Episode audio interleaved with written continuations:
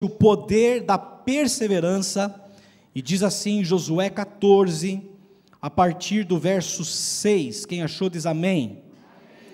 Então cada um acompanha nas suas versões, diz assim: Os homens de Judá vieram a Josué em Gilgal, e Caleb, filho do quenezeu Jefoné, lhe disse: Você sabe que o Senhor disse a Moisés, homem de Deus, em Cades Barneia, sobre mim e sobre você. Eu tinha 40 anos quando Moisés, servo do Senhor, enviou-me de Cades Barneia para espiar, espionar a terra. Eu lhe dei um relatório digno de confiança, mas os meus irmãos israelitas que foram comigo fizeram o povo desanimar-se de medo. Eu, porém, fui inteiramente fiel ao Senhor, ao meu Deus. Por isso, naquele dia, Moisés me jurou: certamente a terra em que você pisou será uma herança perpétua para você e para os seus descendentes porquanto você foi inteiramente fiel ao Senhor, ao meu Deus. Pois bem, o Senhor manteve-me vivo como prometeu, e foi há 45 anos que ele disse isso a Moisés, quando Israel caminhava pelo deserto. Por isso aqui estou hoje, com 85 anos de idade. Ainda estou tão forte como no dia em que Moisés me enviou. Tenho agora tanto vigor para ir à guerra como naquela época. Dê-me, pois, a região montanhosa que naquela ocasião o Senhor me prometeu. Na época você ficou sabendo que os Enaquins lá viviam com suas cidades grandes e fortificadas, mas se o Senhor estiver comigo, eu os expulsarei de lá, como ele prometeu. Então Josué abençoou Caleb, filho de Jefoné, e lhe deu Hebron por herança. Por isso até hoje Hebron pertence aos descendentes de Caleb filho do Quenezeu Jefoné, pois ele foi inteiramente fiel ao Senhor, ao Deus de Israel. Hebron era chamada Kiriat Arba, em homenagem a Arba, o maior dos Enaquins, e a terra teve descanso da guerra. Até aqui. O poder da perseverança. Eu queria perguntar para você, já de início dessa mensagem, qual que é a diferença entre perseverança e teimosia? Aí lá em casa é aquela coisa, mas como você é teimoso? Tem alguém na sua casa que é teimoso ou não? Não, porque nós respondemos como? Não, eu não sou teimoso, eu sou perseverante, eu sou convicto nas minhas decisões, nos meus pensamentos. E aí você tem um casal e dá uma olhadinha para o lado e fala assim: hum, você fala, quem que é mais teimoso entre vocês dois? Dá uma olhadinha para o lado aí. Eu não vou nem brigar com a minha lá, porque ela sabe quem que é o mais teimoso dos dois. E não teime comigo.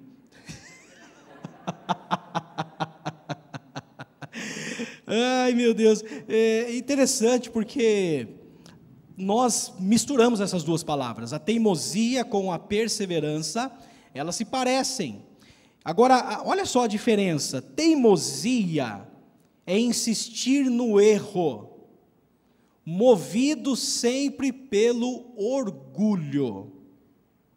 Eu vou repetir: a teimosia é insistir no erro, movido sempre pelo orgulho. Aquela coisa, ah, parece uma porta de tão teimoso que é, na verdade você é orgulhoso. Essa teimosia te faz não arredar o pé, não vou voltar atrás, eu não vou é, dar o braço a torcer, você não quer perder a discussão, você perde inclusive a sua razão, mas não perde a sua discussão. Enquanto que perseverança é insistir no certo, movido pela inteligência e determinação. Perseverança é insistir naquilo que é certo, movido por inteligência e determinação. E Caleb, sem dúvida alguma, é um campeão no quesito perseverança. Você conhece um pouco da história? Caleb foi um dos doze espias que foram dar uma olhada na terra por ordem de Moisés para ver como é que era e trazer um relatório. E a Bíblia diz que dez dos doze trouxeram um relatório totalmente desfavorável. Falou, olha, não vai adiantar, os caras são gigantes lá é, não dá para entrar lá, o negócio vai ser feio, melhor a gente pensar outra coisa e tal. Enquanto que Caleb, naquele momento, ele faz, a Bíblia fala que ele faz o, aquele pessoal e o povo se calar e ele dá uma palavra dizendo que não. O, o relatório de Caleb foi positivo. Falou: não, o Senhor nos dará aquela terra. O Senhor é poderoso para nos fazer pisar. É uma terra boa, é uma, uma terra que mana leite e mel e tal. É uma terra que Deus está entregando nas nossas mãos. Então, Caleb, ele já começa a apresentar a maneira com que ele se dispõe dentro de si a enfrentar as coisas. Interessante que em Números 14, falando da mesma situação, Deus ele fala acerca de Caleb, olha só. Mas com o meu servo Caleb tem outro espírito e me segue com integridade. Eu o farei entrar na terra que foi observar e seus descendentes a herdarão. Por quê? Qual que é o contexto de números que Deus está falando aqui? Vocês que estão reclamando vocês que estão murmurando, vocês espias aí que estão dando um relatório contrário, que na verdade era um relatório de falta de fé, um relatório de falta de confiança, de falta de acreditar na palavra de Deus, de que Ele é poder, seria poderoso para entregar aquela terra para o povo de Israel, Deus estava dizendo: por causa disso, vocês não vão entrar na terra prometida. E aí então ele fala: Mas como meu servo Caleb tem outro espírito, ele me serve de, com integridade, eu vou fazer ele entrar na terra prometida, ele e os seus descendentes. A grande marca dele, com certeza, é a perseverança. A palavra perseverança, que tem um sentido mais comum de aquele que persiste, que vai até o fim, mas no original da palavra ela tem o sentido de perseverante, é aquele que se mantém cheio.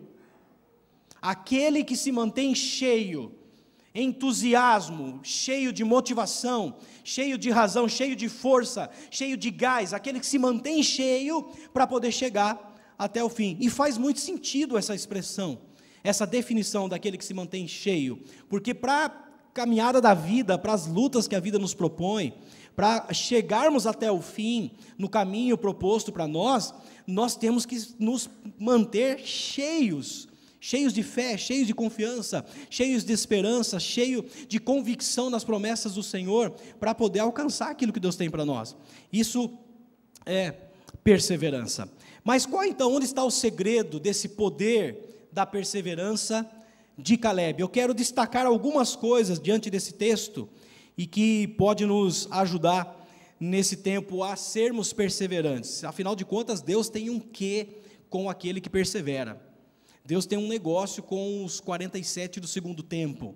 Você já teve que esperar um negócio de Deus assim, ai Deus, Deus não responde, Deus não fala, a coisa não acontece e tal, e lá no final, é, parece que sai, quem né, conhece futebol sabe, sai aquele gol que muda toda a história, e você fala, ah, uh, Deus ele não tarda, ele não, não, tarda, mas não falha, não, não é isso. É que o tempo de Deus ele é diferente do nosso.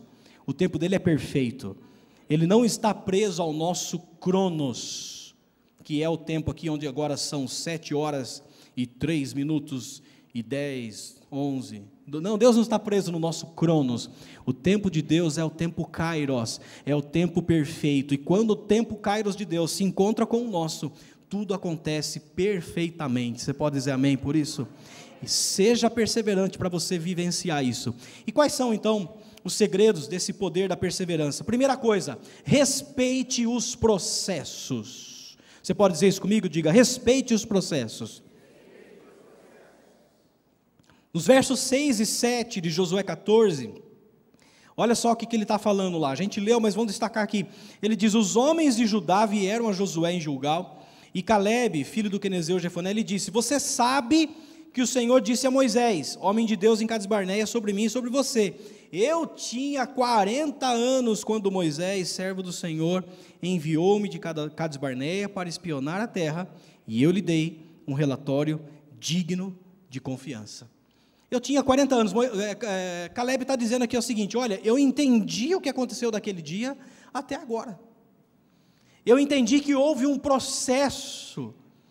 E se tem um problema que nós enfrentamos na nossa vida é exatamente com o processo, com a espera, com aquele é, famoso teste das promessas que é o tempo, que é exatamente entender cada coisa no seu tempo. Tudo na vida tem um processo. E Deus já começou a deixar claro isso desde a criação. Cada dia Deus criava uma coisa. E no final do dia ele falava, e viu Deus que era bom.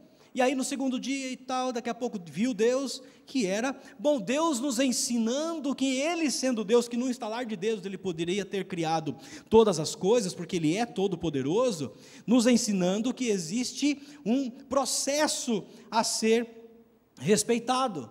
Os dias, eles são divididos em dias, semanas, meses, anos e assim por diante. As estações nos fazem apreciar cada fase do ano.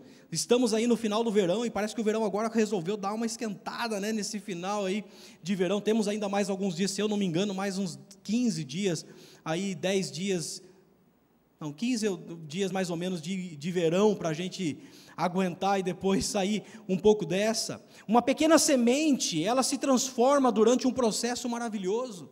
Você olha para uma semente e você não consegue imaginar o poder que está dentro de uma semente desde que ela passe por todos os seus processos.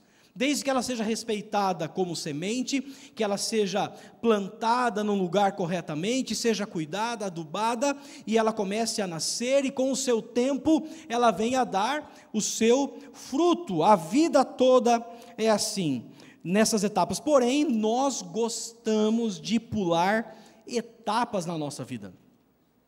A gente gosta, nós estamos vivendo uma era das coisas mais rápidas, que a gente gosta de achar um atalho. A gente gosta de, que, de encontrar um, uma maneira que possa nos levar onde a gente quer de maneira mais rápida. Em alguns momentos isso pode acontecer. Talvez aconteça de alguma viagem que você fizer, tem um atalho que realmente seja bom, que possa te fazer é, cortar um bom pedaço da estrada e tudo mais. Mas normalmente na vida não é assim. Normalmente na vida nós temos que aprender a cada fase, a cada história, a cada ciclo na nossa vida, ela tem momentos para se iniciar e ela tem momentos para se encerrar. E quem pula uma etapa na vida vai se encontrar com ela lá na frente, em algum momento. Se você insistir em pular alguma etapa na sua vida que é importante no seu processo de crescimento, de amadurecimento, em algum momento você vai se encontrar com essa etapa lá na frente. E isso acontece na nossa vida, respeitar os processos, acontece para a gente aprender a lidar com os ciclos na nossa vida. Nós muitas vezes chocamos a, a nossa vida porque a gente não entende que um ciclo já se fechou. E a gente insiste em coisas que já não fazem mais sentido na nossa vida a gente continua batendo numa tecla, a gente continua gastando energia, a gente continua insistindo em algo, em alguém, em uma situação, em um projeto que na verdade já se encerrou. E aqui entra a, a, a sabedoria de entender quando esse ciclo se encerrou, para que eu possa estar pronto para viver o novo que está diante de mim. Quantos querem viver o novo de Deus na sua vida aqui? Você pode dizer amém por isso? Deus tem coisas novas para você, mas muitas vezes nós estamos agarrados no que está lá atrás ainda. Muitas vezes ainda não conseguimos fechar aqueles ciclos. Já foi, foi bom, amém. Foi legal, que bênção. Mas aquele ciclo encerrou. E nós precisamos aprender a fechar momentos que já foram, para estarmos prontos para viver o novo de Deus na nossa vida. Eclesiastes capítulo 3, verso 11, você conhece, é o capítulo que fala do tempo na palavra de Deus, capítulo 3 de Eclesiastes, no verso 11, no início ele fala: Ele fez tudo apropriado a seu tempo. E lá você vai ver naquele capítulo que tem tempo para todas as coisas. E não vai adiantar a gente lutar para romper um tipo de momento sem que a gente possa passar por ele. É aquela busca inteligente entre o equilíbrio do passado, presente e futuro. E nós não sabemos lidar com essas três fases da vida: passado, presente e futuro. Passado, você olha para trás apenas para ter duas coisas. Você olha para trás apenas com gratidão, com as coisas boas que te aconteceram. Você pode dizer amém? Tem coisas boas que já te aconteceram? Portas que se abriram, pessoas que te abençoaram, coisas que você nem imaginava que iria acontecer, viagens que você fez, é, pessoas maravilhosas que chegaram na sua vida, passado. coisas boas. É, mas também você tem que, a segunda coisa só que você tem que ver no, no passado são os aprendizados da vida. Porque lá no passado também é que estão os nossos maiores erros, é lá que estão as nossas maiores mágoas, é lá que estão as nossas maiores feridas, as ofensas que nós recebemos ao longo da nossa vida estão todas lá também. Então a gente olha para trás só assim, obrigado a quem me ajudou até aqui, aprendendo com os meus erros. E, aliás, abre aspas, aquela frase, muitas vezes quando pega um artista no fim da vida e tal, e fala assim: Você se arrepende de alguma coisa na sua vida? Qual é a resposta, geralmente? Eu só me arrependo daquilo que eu não fiz. Não é assim? Não, eu só me arrependo daquilo. Gente, está errado, isso não vem da palavra do Senhor. Arrependimento daquilo que eu fiz, que não agradou o coração de Deus. Eu preciso olhar para trás e falar assim: eu preciso aprender com os meus erros, não com aquela sensação de, ai, eu, eu, errei. Não, não, olhar para trás e falar: Senhor, me perdoa, porque eu caí ali. Me perdoa porque eu vacilei lá. Me perdoa porque eu reagi errado lá. Porém, feito isso, tá, aprendeu com os erros, tem gratidão pelo que passou, vira a página desse passado na sua vida. Tem alguém do seu lado para você dizer assim, ó, fala para ele, vira a página, meu irmão. Vira a página. Equilíbrio inteligente entre os tempos, passado. Presente, gente, você só tem controle, olhe, olhe, lá, olhe lá, sobre o agora. Você pode viver o hoje. Você pode dizer, é agora que na, de fato as coisas estão acontecendo. É o agora, é o aqui intensamente, eu quero me doar. A gente não consegue nunca estar pleno no presente. Você já parou para pensar nisso? As pessoas têm uma dificuldade muito grande, porque ou elas estão presas no passado, em situações que aconteceram, ou elas estão presas no futuro, com situações que ainda nem aconteceram. É assim ou não é? Você olha, você vai conversar com uma pessoa, o assunto é só algo que aconteceu, ou algo que ela já está sofrendo porque não aconteceu ainda. Sabe aquela frase? Eu sofri por muitas catástrofes na minha vida. A maioria delas nunca aconteceu. É você falar do futuro de uma maneira que ainda nem chegou e você já está sofrendo por aquilo e você não consegue viver o hoje, o agora. Abrace hoje. Ame hoje.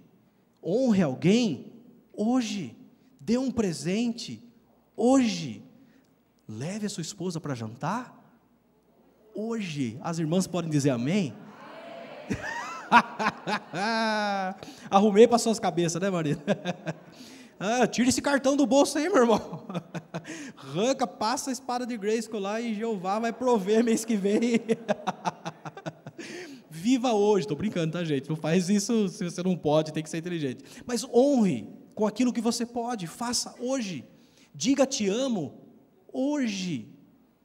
Diga eu te perdoo hoje. Diga, Senhor, eu te amo, eu te adoro, em minha vida eu te entrego hoje. Hoje é o dia de salvação. Hoje é dia de dizer, Jesus, tu és dono da minha vida. É agora o momento de você se entregar para aquilo que ele tem para você. Você pode dizer amém? amém? E no futuro, se no passado eu olho com gratidão e, e só aprendizado e viro a página, e é o hoje que eu vivo intensamente, o futuro eu olho com esperança e expectativa esperança de que dias melhores virão, amém? E expectativa de que o Senhor tem o melhor preparado para a minha vida. Diga isso para quem está do seu lado: o Senhor tem o melhor preparado para você. Meu Deus, vocês vão ter que ficar no próximo culto, eu acho. Estou brincando.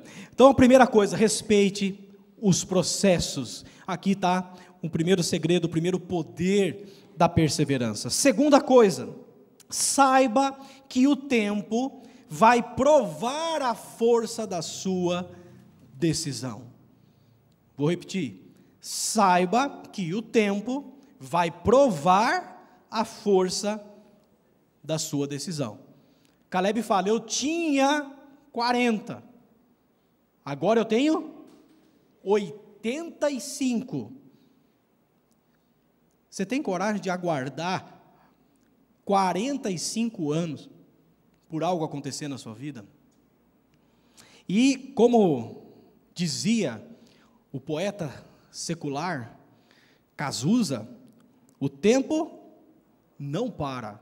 Fala, os irmãos estão ligados, hein? Os irmãos da década de 80 aí, né? Tem uns irmãozinhos velhos, né? Eita Deus. O tempo não para. O tempo é justo. O tempo ele começa e ele vai do início ao fim, dia por dia, igualzinho para todo mundo. Pobre, rico, grande, abaixo, gordo, magro, para todo mundo. Aqui no Brasil, em qualquer lugar, o tempo ele é perfeito. Mas a grande questão é: quantas decisões sérias e importantes você tomou na vida e as abandonou pelo caminho?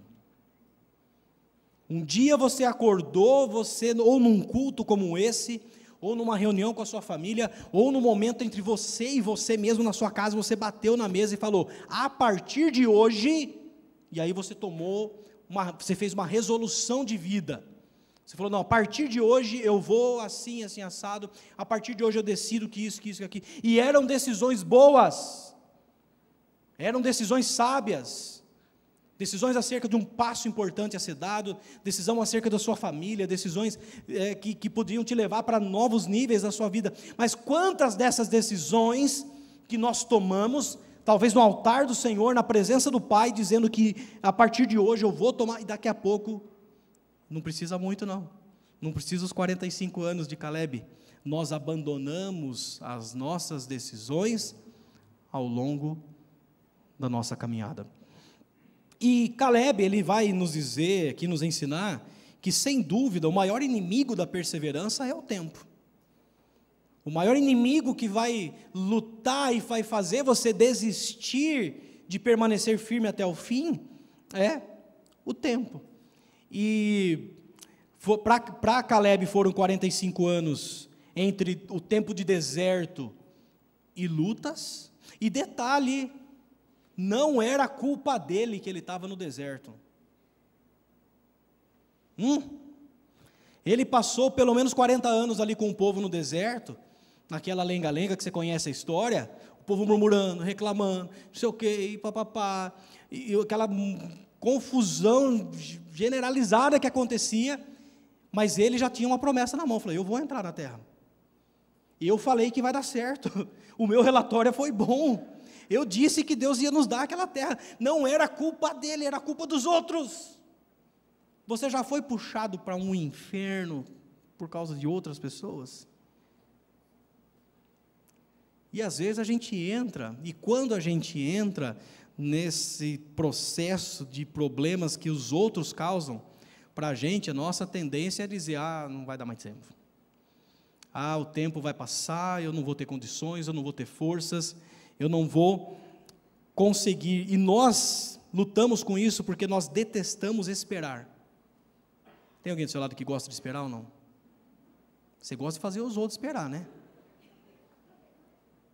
Só um minutinho, meu Deus, esse um minuto não chega nunca, né? Só um minutinho. E a gente detesta esperar, sabe por quê? Porque a espera é uma voz lá dentro que diz para você assim: você não está no controle. Por isso que a gente não gosta de esperar. A espera é terrível para nós por causa dessa voz que diz para a gente: você tem que esperar aí, meu querido, porque você não está no controle. Tem coisas que estão acima das nossas mãos. E é interessante porque esse, esse processo de esperar ela precisa ser regada diante de Deus todos os dias. Como o salmista no Salmo 40, ele vai dizer, né? Esperei com paciência no Senhor, ou na outra versão ainda fala, esperei pacientemente no Senhor, e ele se inclinou para mim e ouviu o meu clamor. O tempo vai provar a força da sua decisão. Portanto, aprenda esse segredo e persevere. Você pode dizer amém? amém? Terceiro lugar, guarde isso aqui. Terceiro lugar, enquanto nada acontece, permaneça fiel. Você pode repetir isso comigo? Diga: enquanto nada acontece, permaneça fiel. Dá um dedinho de profeta para quem está do lado e fala: enquanto nada acontece, permaneça fiel. Tem três textos, olha só, eu sou apaixonado por essa história. Que a, a respeito de Caleb, três textos. Josué é, falando acerca de, do, do próprio Caleb, Deus falando pra, sobre o próprio Caleb, e o Caleb falando dele mesmo. Olha só que coisa. Então, ó, Josué 14, 8. Caleb falando dele mesmo. Eu, porém, fui o quê? Inteiramente fiel ao Senhor, ao meu Deus. Moisés falando de Caleb agora, Josué 14, 9.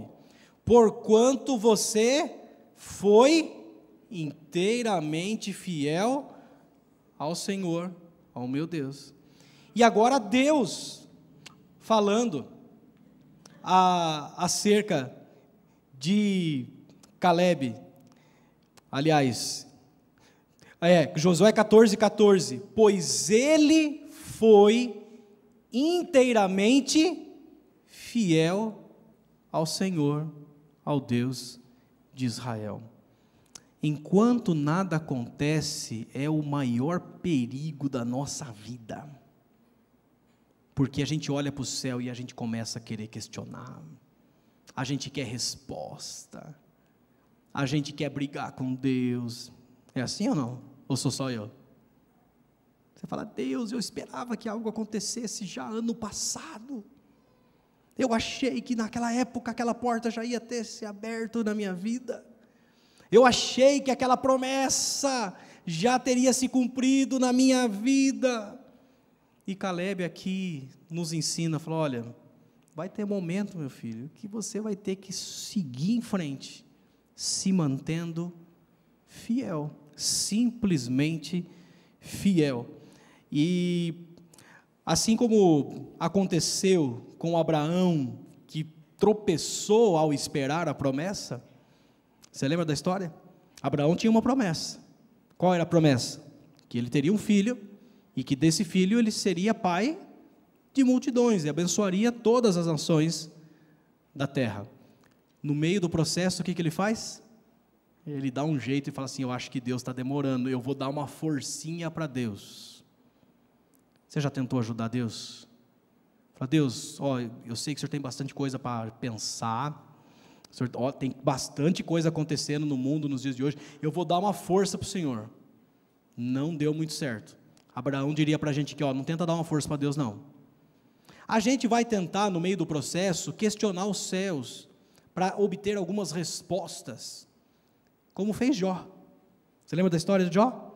Jó estava passando o seu momento mais terrível da vida, ao perder tudo, inclusive a sua saúde, e ele começa a olhar para o Senhor e fala: Senhor, onde está o Senhor?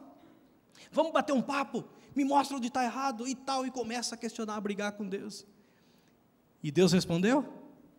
Ele respondeu, mas não deu-se o direito de dar as respostas que Jó esperava.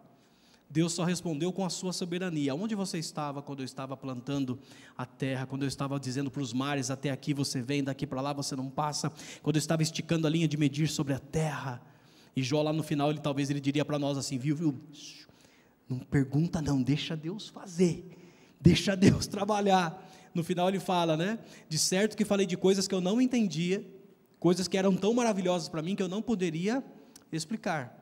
E por isso que ele diz depois no final, lá em Jó 42, os meus ouvidos já tinham ouvido de falar, eu só te conhecia de ouvir falar, meus ouvidos tinham ouvido a teu respeito, mas agora os meus olhos te veem.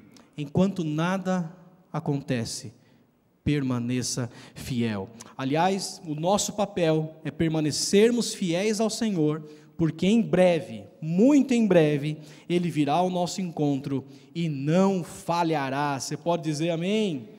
Amém, aleluia. Em quarto e penúltimo lugar, não tire os olhos da promessa. Não tire os olhos da promessa. Josué 14, 10, Caleb diz o seguinte: O Senhor manteve-me vivo como prometeu. O Senhor me manteve vivo como prometeu. A promessa foi feita. E os meus olhos, ó, ficaram todos os dias lá, na promessa, naquilo que Deus havia me falado, durante todos os processos que, que ele estava passando, diante de todos os problemas que ele estava enfrentando, por culpa dos outros. Diante de todo esse processo, em nenhum momento ele tirou os olhos daquilo que Deus falou que ia acontecer, porque ele tinha certo no seu coração: se Deus prometeu, vai acontecer. Você pode dizer amém? Quantos tem promessas de Deus aqui na sua vida? Então vire para o seu lado, dedinho de profeta para ele e fala assim: se Deus prometeu, vai acontecer. Olha só o que diz 2 Coríntios 1, 20. Pois quantas forem as promessas feitas por Deus, tantas tem em Cristo o sim. Por isso, por meio dele, o Amém é pronunciado por nós para a glória de Deus. Tem alguém que diz Amém para as promessas de Deus aqui nessa noite? Aleluia! O sim já foi proclamado através de Cristo Jesus. Tem nele o sim e nós afirmamos Amém. Eu creio, nós concordamos, assim será para a honra e glória do Senhor. Não se esqueça, não abandone as promessas do Senhor. Faça com que o Espírito Santo, talvez nessa noite, te lembre daquilo que um dia ele disse que ia fazer. Porque se ele disse, vai acontecer, ninguém pode impedir a ação de Deus. Você pode dizer amém? amém. E em quinto e último lugar, esteja pronto para o dia em que a promessa chegar.